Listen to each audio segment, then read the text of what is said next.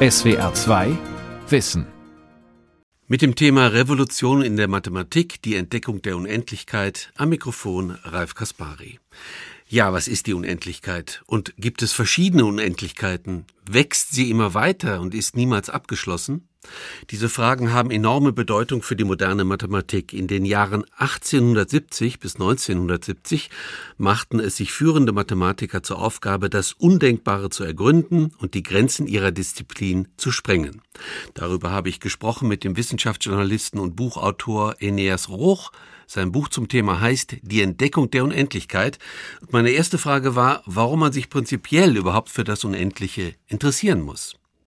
Das Unendliche ist ein Konzept, was wir im Alltag nicht kennen und was auch irgendwie komisch klingt und ganz abstrakt und weltfern, aber das sich mit vergleichsweise simpler Mathematik irgendwie bändigen lässt und man kann, man kann damit rechnen und es ist in der Mathematik super wichtig. Deswegen kann man sich dafür interessieren. Du hast angedeutet, es haben sich sehr viele äh, intelligente Menschen darüber den Kopf zerbrochen, zum Beispiel die Philosophen. Also das Unendliche ist ja eine ganz wichtige Kategorie in der Philosophie. Ich würde sagen, dort bezeichnet es das Unbestimmbare, das Unerklärliche, das nicht zu definierende, das Allumfassende, das Transzendente. Richtig?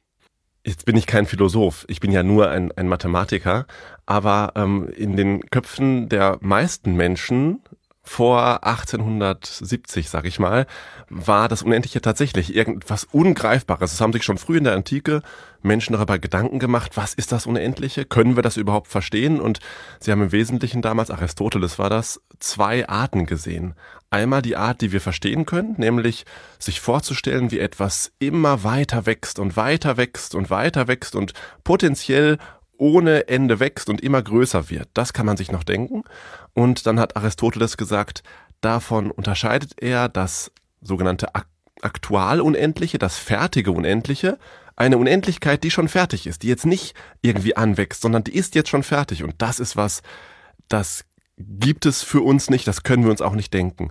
Und dieses Konzept, dieses fertige Unendliche, das wir uns nicht denken können, das wir uns nicht vorstellen können, das wurde im Mittelalter dann wieder aufgegriffen und da hieß es, also dieses fertige Unendliche, das ist Gott. Ja, genau. Und da hat einfach keiner dran gerührt. Von wegen können wir uns nicht denken, das ist Gott. Und es hat auch keiner irgendwie einen Anlass daran ähm, gefunden, darüber nachzudenken. Und dann kam halt 1870 der deutsche Mathematiker Georg Cantor und hat gesagt, jetzt nehme ich mal dieses fertige Unendliche und untersucht das mit mathematischen Methoden. Und das war natürlich, das war, das war radikal, das war frech, das war was, was Unerhörtes. Also war Cantor der Erste, der sich als Mathematiker damit beschäftigt hat? Genau.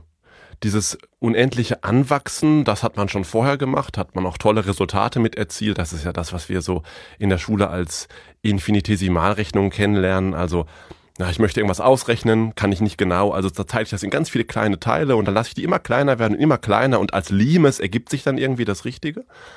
Das funktionierte prima, aber dieses fertige Unendliche, nicht Unendlichkeit als Prozess, das hat vorher einfach keiner angerührt. Und Georg Cantor war darüber gestolpert bei seiner Forschung. Das klingt jetzt auch wieder total ähm, abstrakt, aber man hat relativ schnell mit Unendlichkeiten zu tun. Also zum Beispiel die Menge aller Zahlen eins, zwei, drei, vier, fünf und so weiter, die ist ja schon unendlich groß. Ich sage jetzt und so weiter, man kann sich also vorstellen, wie die immer weiter wächst und noch eine dazukommt und noch eine dazukommt, aber einfach diese ganze fertige Menge, die natürlichen Zahlen, zack, schon habe ich einen Sack unendlich Unendlichkeit, einen Sack voll unendlich vieler Zahlen. Das heißt, Unendlichkeit ist ja was, was schon bei den ganz normalen Zählzahlen sozusagen drinsteckt. Und Georg Cantor hat sich damals überlegt, er möchte das mal näher untersuchen eine unendliche Zahlenmenge. Und ich möchte, vor allen Dingen hat er sich gedacht, verschiedene unendliche Zahlenmengen miteinander vergleichen. Und das ist erstmal für einen Mathematiker eine vollkommen normale Idee. Man trifft irgendwas und denkt sich, ich gucke mir das mal an, welche Struktur hat das? Ist das ähnlich wie was, was ich schon kenne? Aber er war der Erste, der das mit der Unendlichkeit gemacht hat. Äh, eine andere Unendlichkeit ist ja zum Beispiel, es gibt unendliche Zahlen. Also die Kreiszahl Pi ist ja nach meinem Verständnis unendlich. Sie hat ja kein Ende. Also ich glaube, genau, Computer, genau. Supercomputer haben jetzt die billionste Nachkommastelle ausgerechnet, aber die Zahl kommt nicht zu einem Ende. Nee, genau, die kommt nicht zu einem Ende. Das ist eine ganz, ganz tolle Zahl und die spielt in der ganzen Geschichte der Entdeckung der Unendlichkeit auch eine ganz prominente Rolle. Da habe ich in meinem Buch auch mehrere Kapitel zu geschrieben, wie Pi dann da reinspielt. Pi hat unendlich viele Nachkommastellen und die folgen keinem Muster. Man kann so nicht irgendwann sagen und so weiter. Also selbst wenn man die ersten Billionen Stellen kennt, kann man nirgendwo sagen und so weiter, weil es immer anders weitergeht. Das heißt, Aber es gibt auch, Entschuldige, wenn ich dich unterbreche, das heißt, es gibt ja, auch klar. keine Formel für, für Pi, ne? Also die Zahl kann ähm, man nicht als Formel schreiben. Die kann man nicht als, als so eine Formel schreiben, wie wir sie ähm, in der Schule kennenlernen. Also zum Beispiel ähm, eine Wurzel 2 ist ja auch so eine Zahl. Die ist auch, hat auch unendlich viele Nachkommastellen, 1,4 und so weiter und so weiter und so weiter. Ähm, aber da kann man auch nicht sagen und so weiter. Aber diese Zahl kann man ganz einfach mit der Formel beschreiben, x Quadrat gleich 2. Mhm, also die genau. Zahl, die quadriert 2 ergibt. Das ist ja. eine einfache sogenannte algebraische Formel. Und das gibt's für Pi nicht. Und das ist natürlich erstmal ein Klopper, als das rauskam, dass das nicht geht, dass diese Zahl Pi, die in jedem Kreis drin steckt, dass man die nicht mit so einer einfachen Formel beschreiben kann. Man kann die in der Umgangssprache super einfach beschreiben übrigens. Das ist nichts Besonderes. Man kann einfach sagen, nimm einen Kreis, nimm den Umfang einmal ganz rum und teile durch den Durchmesser einmal von links nach rechts. Und das ist Pi. Das ist ja eine super einfache Formel. Aber so mit Symbolen aufgeschrieben, mit Quadrat und Plus und so, das geht nicht. Da kommt man Pi nicht auf die Spur. Ja, das Faszinierende an Pi ist auch noch, das habe ich in dem Mathematikmuseum von Herrn Beutelsbacher gesehen in Gießen. Also Beutelsbacher ist ja auch ein sehr wichtiger Mathematiker in Deutschland, ist, dass alle Geburtsdaten irgendwo mal da vorkommen. Also Mainz 27.11.58 kommt irgendwo in Pi vor, deins auch. Ja, meins auch. Und auch ähm, meine Telefonnummer, meine. Bankverbindung. Genau. Alle, meine alle meine Passwörter stehen da auch drin. Ja, ja also, ähm, wenn man sich das so ich, ich möchte dem Kollegen Beutelsbacher nicht zu nahe treten, aber wenn wir über Georg Kantor sprechen, dann zu sagen, Herr Beutelsbacher war auch wichtig, das ist, ähm, das Na, ist etwas das, viel das, Ehre. Das, das, okay, das lassen wir jetzt beiseite. Aber jetzt nochmal, okay. wir, wir gehen kurz zurück zu Georg Kantor. So, der hat sich jetzt solche Zahlen angeguckt und sie nochmal genau miteinander verglichen. Was hat er Solche dann? Mengen. Er hat, ja, sich, solche er hat Mengen. sich unendliche Mengen angeguckt. Mhm. Also zum Beispiel hat er sich angeguckt, die Menge aller natürlichen Zahlen. Eins, zwei, drei, vier, fünf und so weiter. Und dann hat er sich eine andere unendliche Menge angeguckt. Auch eine ganz einfache, die Menge aller ganzen Zahlen zum Beispiel. Das ist ja eins, zwei, drei, vier, fünf und so weiter, die Null und dann noch alle negativen Zahlen, also minus eins, minus zwei, minus drei, minus vier und so weiter. Und man hat jetzt ja irgendwie im Gefühl, dass diese ganzen Zahlen doppelt so viele sind wie die natürlichen Zahlen. Weil sie enthalten ja alle natürlichen Zahlen und dann nochmal alle mit einem Minus davor. Und diese beiden Mengen hat Cantor verglichen und mit mathematischen Methoden rausgefunden, das fühlt sich zwar an wie doppelt so viel, ist es aber nicht. Die beiden Mengen sind gleich groß. Das sind zwei gleich große Unendlichkeiten. Und so hat er, so hat er einen Klopper nach dem nächsten herausgefunden. Er hatte sich also verschiedene unendliche Mengen angeguckt und sie verglichen und ein Gefühl bekommen für, oh, Unendlichkeit ist tatsächlich was, was ich quantifizieren kann. Ich kann Unendlichkeiten nehmen, vergleichen und ich kann das, ich kann das nicht intuitiv und nach Gefühl, sondern mit ganz handfesten mathematischen Methoden. Und erstmal herausbekommen, dass ganz viele Unendlichkeiten, die sich verschieden anfühlen, gleich groß sind. Und dann hat er aber auch herausgefunden, oh nee, es gibt aber auch Unendlichkeiten, die sind irgendwie größer. Mhm. Ja, ich staune noch immer. Äh, ich muss so ein bisschen dein, deinen Ausführungen nachhinken, weil ich war jetzt nicht so dolle in Mathematik in der Schule. Aber ähm, soll, ich soll ich das mal vorrechnen? Ja. Das ist, das ist relativ einfach. Also das, ja, ich habe ja gesagt, das ist wirklich verblüffend einfach zum Teil. Das ist im Nachhinein ist es immer verblüffend einfach, wenn man den Trick schon kennt. Also, was würde man machen, wenn man sagt, ich möchte, ich habe einen großen ähm, Haufen Hüte und ich habe einen Raum voller Personen. Jetzt möchte ich wissen, habe ich genug Hüte für alle? Oder sind die Hüte und die Personen gleich viele? Und ich möchte nicht zählen. Was muss ich machen? Ja, ich sage einfach, jetzt setzt sich jeder einen Hut auf und wenn es für jeden Kopf einen Hut gibt und kein Hut bleibt über, mhm. dann waren es wohl gleich viele. Mhm. Also ähm, man muss einfach Pärchen bilden wenn, wenn jeder einen Partner hat und keiner bleibt über, dann waren beide Mengen gleich groß. Und genauso hat der Kantor das dann jetzt mit den natürlichen Zahlen und den ganzen Zahlen gemacht. Er hat also gesagt, so, wenn ich jetzt einen Partner für die 1 finde, einen Partner für die 2, einen Partner für die 3, einen Partner für die 4 und so weiter. Wenn ich also die ganzen natürlichen Zahlen alle verpartnern kann mit einer ganzen Zahl und es bleibt bei den ganzen Zahlen keiner über, dann waren es wohl gleich viele, unendlich.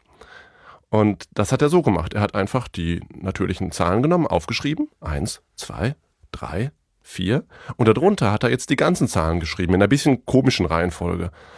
Er hat angefangen mit der Null und dann hat er eins, minus eins, zwei, minus zwei, drei, minus drei, vier, minus vier. Also immer abwechselnd die positiven und die negativen. Und da ist ja vollkommen klar, wie das weitergeht. Fünf, minus fünf, sechs, minus sechs. Und oben drüber standen die natürlichen Zahlen. Hat er gesagt, so prima, jetzt kann ich hier so Striche ziehen, kann ich Partner machen. Ganz einfach. Ich habe die in eine Reihenfolge geschrieben. Ich kann sagen, was ist Nummer eins, was ist Nummer zwei, was ist Nummer drei, Ja, was verstehe. ist Nummer vier. Ja. So, und, Und immer wenn ich irgendwie was in so eine Reihenfolge packen kann und sagen kann, das ist das erste, das ist das zweite, das ist das dritte, dann ist das gleich viel wie die natürlichen Zahlen. Denn da gibt's ja ein erstes, die Zahl eins, ein zweites, die Zahl zwei, ein drittes, die Zahl drei. Das war der Trick. Okay. Und dann? Zu, zu heftig fürs Radio? Nee, nee, das war, das war schon, das ist schon verständlich. Aber äh, also jetzt nochmal, was hat er ganz genau herausgefunden, dass es, dass es, dass ein Hut übrig bleibt oder dass Hüte übrig bleiben? Er hat herausgefunden, dass so eine Zuordnung bei manchen Unendlichkeiten nicht funktioniert. Dass es da nicht geht, dass man jedem einen Hut geben kann. Also, was bei den ganzen Zahlen super funktioniert, das ist schon skurril genug, dass man, dass man sagt, ja, diese ganzen Zahlen, die fühlen sich an wie doppelt so viele wie die natürlichen. Danach hat er sich als nächstes die Brüche vorgenommen. Und die Brüche, die wirken ja viel, viel, viel unendlicher, weil alleine schon zwischen 0 und 1 stecken unendlich viele Brüche. Ein Drittel, ein Viertel, ein Fünftel, ein Sechstel, äh, ein 35.000stel, ein 716 Millionstel. Also alleine zwischen 1 und 2 sind schon unendlich viele Brüche. Und Cantor hat es geschafft, mit einem genialen Trick auch diese Brüche in eine Reihenfolge zu bringen, dass er, dass er sagt, das ist der erste von allen Brüchen, das ist der zweite von allen Brüchen, das ist der dritte. Also sind es ungefähr, also nicht ungefähr, also sind es gleich viele wie die natürlichen Zahlen. Und dann hat er sich die reellen Zahlen vorgenommen und da hat er festgestellt, oh, das geht jetzt hier nicht mehr. Die reellen Zahlen, das, das sind Zahlen, die lernt man in der Schule mal kurz kennen, die braucht man im echten Leben gar nicht. Das sind ähm, alle Wurzeln, also Wurzel 2, dritte Wurzel aus 5, da ist die Zahl Pi drin, da ist die Eulersche Zahl E drin und noch ganz viele andere. Und die Zahlen wirken auch sehr reichhaltig und Kant hat festgestellt, die kann man nicht in so eine Reihenfolge bringen. Das hat er, das hat er logisch gezeigt. Und damit ist klar, die sind auf jeden Fall unendlich, weil es unendlich viele von denen gibt. Aber irgendwie müssen die mehr sein. Ich kann die nicht in so eine Reihenfolge bringen wie die natürlichen Zahlen. Also sind die in gewisser Weise mehr unendlich. Das kann man sich leider nicht mehr vorstellen, aber das, das kann man ausrechnen. Und als der Kantor das gesehen hat, da hat er natürlich auch ähm, geschluckt. Ich war jetzt nicht dabei, aber ähm, dass das was ganz, ganz krasses war, was er da über unsere Zahlenwelt rausgefunden hat, das war dem auch klar. Und deswegen ist es ja auch so bitter, dass das damals, 1870, niemanden interessiert hat. Das haben die Leute nicht verstanden. Das wurde, das wurde ignoriert von der Forschungswelt. Und heute steht das im Mathematikstudium, in jedem Studium auf dem Lehrplan fürs erste Semester. Und wir müssen ja auch noch sagen, Kantor hatte keinen Computer, um das auszurechnen. Nee, das hat er sich alles an seinem Schreibtisch überlegt. Genau. Er hat einfach nur durch Nachdenken versucht herauszufinden, welche Eigenschaften haben jetzt bestimmte unendliche Mengen. Und er hat mit ganz einfachen angefangen und sich immer kompliziertere vorgenommen und versucht, die irgendwie zu vergleichen. Und das ist was, was man jetzt nicht unbedingt zum Hören, aber wenn man das, wenn man das sieht vor Augen, wenn man einen Stift dabei hat und das mit nachvollziehen kann, das kann man Oberstufenschülerinnen und Schülern nahebringen. Das ist nichts, was wirklich höhere Mathematik ist. Diese Größenvergleiche, die Cantor damals gemacht hat. Er hat das Ganze noch ein bisschen tiefer durchleuchtet. Das war wirklich mathematisch eine, eine Pionierleistung. Nicht zu Unrecht sagt man ja, Cantor ist mit der Begründer der modernen Mathematik, weil sein Werk so viel Einfluss hatte und auch so gut durchdacht war. Aber diese, dieses erste Erschließen der Unendlichkeit, das ist gar nicht so kompliziert, wie das klingt und gleichzeitig ist das sowas Verrücktes. Und deswegen habe ich mich ja auch entschieden, das mal in einem Buch zu erklären, weil ich dachte, das muss ich doch mal ein bisschen bekannt machen. Ja, das ist sowas sag mal, Cooles. Okay, du hast gesagt, also er hatte so ein Heureka-Erlebnis, er hatte das äh, plötzlich mathematisch nachgewiesen oder in den Griff bekommen, Ja. das Unendliche. Er wurde missverstanden oder lange wurde seine Leistung nicht gewürdigt. Wann Genau. gab es denn sozusagen diesen Zeitpunkt, wo die etablierte Mathematik sagte, oh Gott, das war ja wahnsinnig wichtig für uns?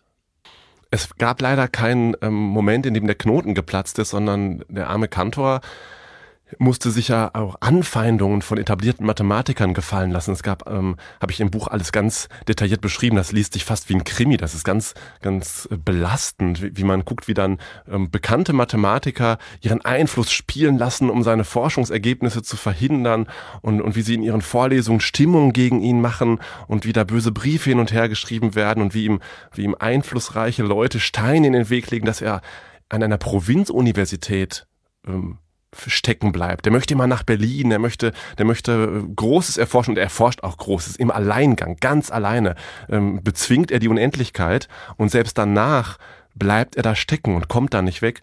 Und ähm, 30 Jahre später, da gab es ähm, ein, äh, 1900 gab es mhm. nicht nur die Jahrhundertausstellung, sondern es gab in Paris auch einen Mathematikerkongress und da ist David Hilbert aufgetreten. Man sagt, das ist der bedeutendste Mathematiker des 20. Jahrhunderts, ein ganz einflussreicher Mensch, auch aus Deutschland, der in und ganz vielen Bereichen in der Mathematik äh, ganz neue Dinge gedacht hat und das Fach enorm vorangebracht hat. Und der hat gesagt, ich stelle mich jetzt hier mal nicht hin anlässlich des Jahres 1900 und feiere die Mathematik, was bisher Tolles erreicht wurde. Ich mache das anders. Ich stelle mich hin und sage, was sind denn die wichtigsten Probleme, die demnächst gelöst werden müssen? Und auf Platz eins dieser ganz berühmten Problemliste hat er gesagt, hier ist eine kleine Frage von Georg Cantor über die Unendlichkeit und die müsste dringend mal geklärt werden. Und Hilbert war vollkommen klar, dass diese ganze Forschung von Cantor enorm wichtig für das Fach war. Und so um 1900 ähm, war das Mathematikern einfach klar, auch wenn die sich damals immer noch nicht so wohl gefühlt haben mit diesem Konzept Unendlichkeit. Und warum wurde das Konzept der Unendlichkeit dann so wichtig für die Mathematik, also für die moderne Mathematik? Weil es überall drin steckt. Es steckt in den Zahlen in den Zahlen 1, 2, 3, 4, 5, in den elementarsten Dingen, mit denen wir Mathematik machen. Und es steckt in den reellen Zahlen, die ich gerade schon erwähnt ja. habe, Wurzel 2, ja. Pi. Also das sind ja auch unendlich viele und die sind von einer anderen Unendlichkeitssorte. Und die ganzen Zahlen oder die natürlichen Zahlen sind die elementarsten Bausteine in der Mathematik und die reellen Zahlen sind so die filigranen Bausteine, mit denen können wir Funktionen machen und Stetigkeit und ganz, ganz viele tolle Dinge. Und das ist doch klar, dass man sagt, wir haben hier zwei ganz wichtige Stellen in der Mathematik und die verstehen wir gar nicht richtig. Wir, wir kennen diese Zahlen gar nicht. Wir verstehen ihre Unendlichkeit gar nicht. Wir müssen das besser erforschen. Also Unendlichkeit steckt in den Zahlen. Und deswegen ist das so wichtig. Und Georg Cantor hat ja Mengen erforscht. Mengen haben sich einfach als Grundbaustein für die gesamte Mathematik herausgestellt. Alles, was du in der Mathematik anfasst und heute findest, Funktionen, Zahlen, ähm, Vektorräume, alles Mögliche, ähm, wird mit Hilfe von Mengen erklärt. Also man kann mehr immer die Frage stellen, was ist das? Was ist eine Zahl? Und solange das im Alltag ist, was ist die Zahl 5? Da kann ich zeigen, hier sind fünf Schafe, bitteschön, ist alles super. Aber Mathematiker wollen das schon ein bisschen genauer wissen. Was ist denn eine Zahl 17.833? Was ist das für ein Objekt? Da kann ich jetzt nicht auf irgendwas zeigen und sagen, bitteschön, da sind ähm, so viele Schafe könnte ich vielleicht mit Schafen schon, aber bei, bei Milliarden wird es dann schon schwierig. Und allein für die Frage, was sind Zahlen, braucht man Mengen. In welchen Dingen, die auf Mathematik beruhen, ist das Unendliche drin? Also kann man sich heute noch Computertechnik vorstellen ohne das Unendliche? Was meinst du? Man kann sich man kann sich als Anwender prima mit Computern befassen, ohne einen Hauch Ahnung von der Unendlichkeit zu haben. Ja, das ist und ja man auch kann so. tolle Computer, ja, man, man kann auch tolle Computer bauen und man kann auch ganz tolle Dinge rechnen, ohne sich um die Unendlichkeit zu kümmern. Und ein Großteil der Mathematik macht das auch, da, kümmert sich nicht mehr um die Grundlagen. Also in der angewandten ähm, äh, Statistik äh, und in ganz vielen anderen Bereichen, in denen Mathematik auch an, angewandt wird und äh, für Berechnung genutzt wird, kümmert sich keiner mehr um die Grundlagen. Aber es ist doch gut zu wissen, dass Mathematik funktioniert dass das, was man rechnet, richtig ist. Das ist auch so eine krasse Frage. Woher weiß denn, woher wissen wir, dass Ergebnisse in der Mathematik stimmen? Woher wissen wir, dass man Wurzeln ziehen kann aus einer Zahl neun? Woher weiß ich, dass Ableiten funktioniert in bestimmten Situationen?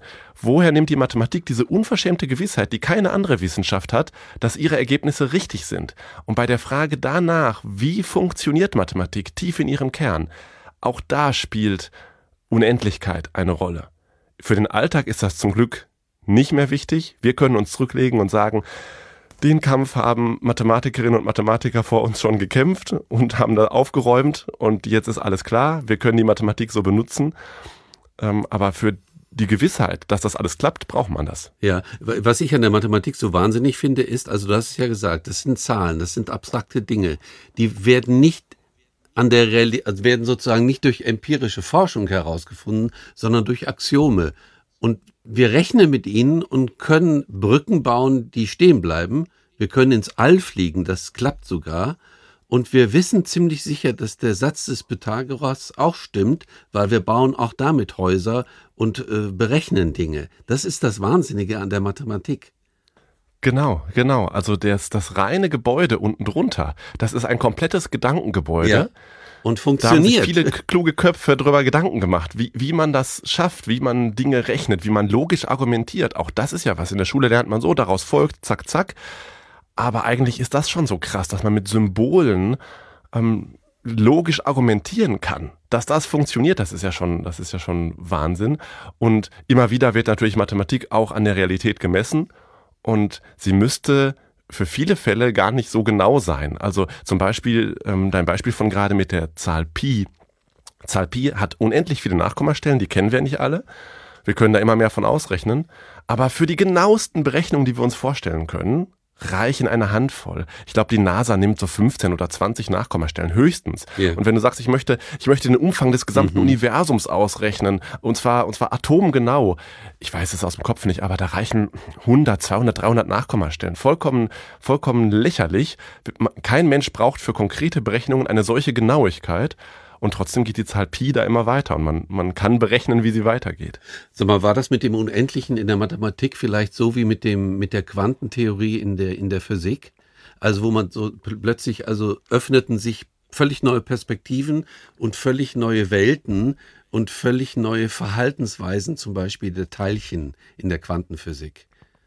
Auf jeden Fall. Das, was Georg Cantor da in den 1870er Jahren herausgefunden hat, das war ein Urknall in der Mathematik.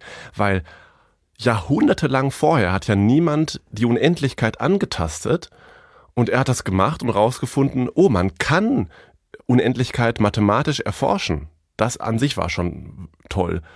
Aber es war in anderer Hinsicht auch noch ein, ein Schlüsselerlebnis, diese ganze Mengenlehre. Es hat sich herausgestellt, oh, Mengen ähm, braucht man, um Mathematik zu bauen, um zu sagen, was sind denn eigentlich Zahlen? Was ist denn eigentlich Plusrechnen? Minus rechnen. Wir lernen zwar in der Schule, wie das geht, aber was das ist, lernt da keiner. Und um das alles zu beantworten, was ist denn geteilt, was ist denn eine Funktion, da braucht man die Mengen. Und da kam so um 1900, ein bisschen später, 1905, 6, 7, kam raus, Aubacke, wir müssen höllisch aufpassen in der Mathematik, dass uns der ganze Laden nicht zusammenfällt. Weil wenn wir über Unendlichkeit sprechen, verlassen wir das Gebiet unserer Intuition. Ganz vieles im Unendlichen fühlt sich falsch an, ist aber richtig. Ganz, ganz viel. Und da, wo einen die Intuition verlässt, muss man umso vorsichtiger sein mit Mathematik, dass alles richtig ist. Und da hat der Philosoph Bertrand Russell äh, blöderweise eine, eine Menge angegeben, die es nicht geben darf. Er sagt, stell dir folgende Menge vor, hat die beschrieben und diese Menge hat die ganze Mathematik in ihre größte Krise gestürzt und über viele, viele Jahre haben sich sehr kluge Köpfe Gedanken gemacht, wie man die Mathematik da kitten kann und sie hatten natürlich alle Angst, oh, wenn das so leicht passieren kann, dass einer da was findet, was unmöglich ist. In einer logischen Wissenschaft wie der Mathematik kann das dann nochmal passieren.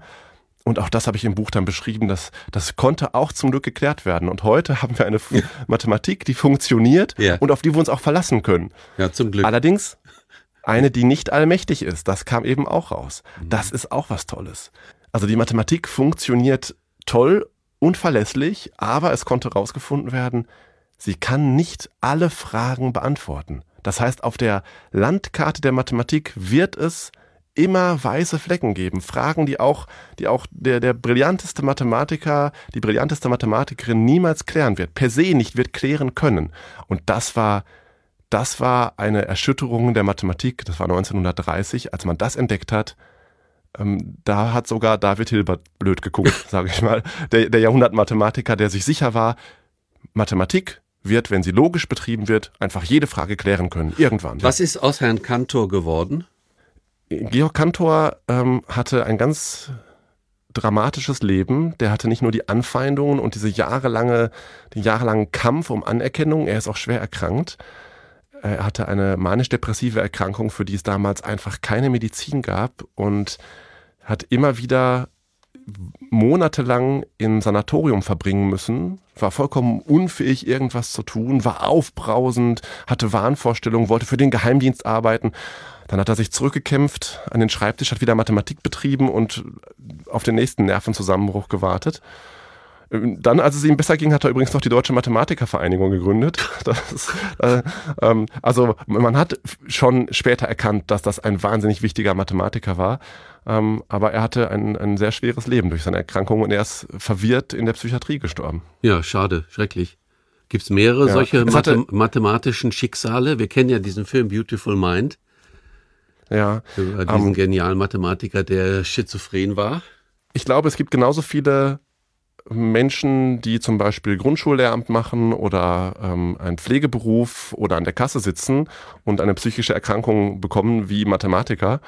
Es ist nur so dankbar zu sagen, na klar, der hat sich mit Unendlichkeit befasst, ist ja klar, dass der verrückt geworden ist. Ja. Da habe ich auch im Buch versucht, dagegen zu arbeiten, aber leider erwischt es mehrere von den historischen Figuren, die ich im Buch vorstelle, auf, auf ganz skurrile Art und Weise. Also ich äh, befasse mich da in dem Buch auch viel mit Kurt Gödel, dem bedeutendsten Logiker des 20. Jahrhunderts, wenn nicht sogar seit Aristoteles. Und der hatte, der hatte Angst, dass man ihn vergiften will und hat am Ende nichts mehr gegessen. Und er ist ganz schaurig verhungert. Mein Gott, was für ein Schicksal. Und der war, der ist ja, genauso wichtig für die moderne Mathematik, ne, wie Cantor, mindestens. Genau. Ja.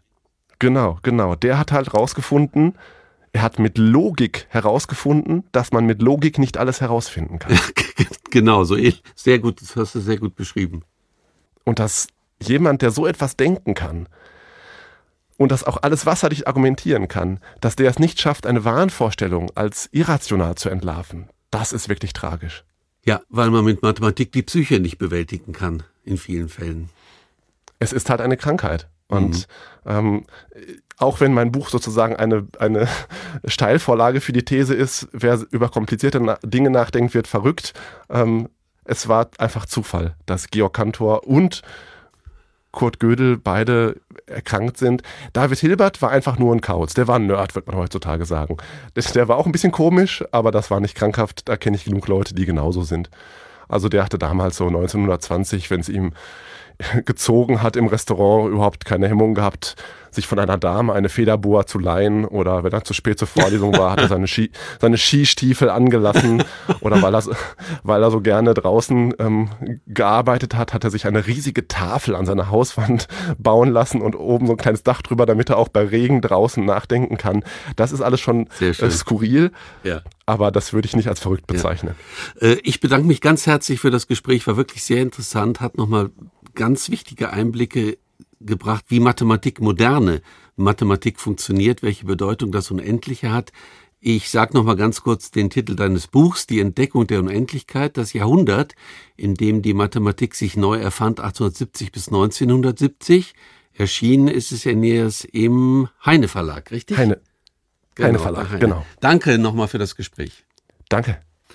Das war die SWR2 Aula heute mit dem Thema Revolution in der Mathematik, die Entdeckung der Unendlichkeit. Ich habe gesprochen mit meinem Kollegen Eneas Roch. Kann man Lügner an ihrer Wortwahl erkennen? Wie kann man das Tor zur Hölle schließen? Das gibt's wirklich. Schwarz mit weißen Streifen oder weiß mit schwarzen Streifen? Welche Farbe haben Zebras denn nun? Witzige Nerd-Themen, kurioses Wissen, Zeug, was ihr nie wieder braucht, worüber ihr aber definitiv immer wieder sprechen könnt. Bei Fakt Up gehen wir diesen Sachen auf den Grund. Bei uns bekommt ihr immer die aktuellsten News aus der Wissenschaft und definitiv was zum Lachen. Und nebenbei, etwas lernen könnt ihr natürlich auch. Fakt Up, eine Woche Wissenschaft gibt's immer freitags. Abonniert uns in der ARD Audiothek und überall, wo es Podcasts gibt. SWR 2 Wissen. Manuskripte und weiterführende Informationen zu unserem Podcast und den einzelnen Folgen gibt es unter swr2wissen.de.